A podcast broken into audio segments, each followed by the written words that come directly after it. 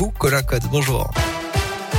Bonjour Alexis, bonjour à tous. À la une de l'actualité, l'alcool probablement en cause dans le violent accident samedi soir survenu sur la 75 entre Coude et Sauvagna à Sainte-Marthe.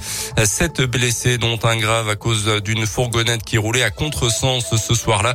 D'après la montagne, le conducteur du véhicule en cause roulait avec plus de 2 grammes d'alcool par litre de sang. Hier soir, quatre blessés se trouvaient encore à l'hôpital, mais plus aucun pronostic vital engagé.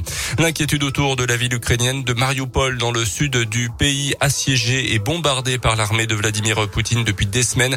Au moins 5000 personnes auraient péri depuis le début de la guerre, mais il pourrait y avoir 10 000 victimes au total selon les autorités locales.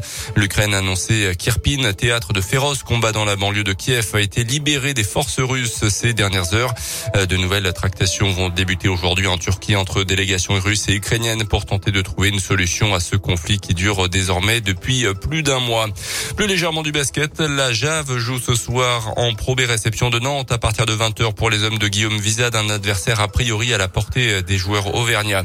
Du foot ce soir, l'équipe de France est à Lille pour un deuxième match amical de cette trêve internationale. Cette fois, les Bleus de Didier Deschamps affrontent l'Afrique du Sud à 21h15. Et puis la sortie aujourd'hui d'une série documentaire sur Johnny Hallyday, cinq épisodes de 35 minutes chacun qui reviennent sur ses succès, ses échecs, ses addictions aussi, basés sur des archives avec des témoignages en voix off comme Pascal Obispo qui travaillait avec lui ou son ex-femme Adeline Blondio. Johnny par Johnny, c'est à partir d'aujourd'hui sur Netflix.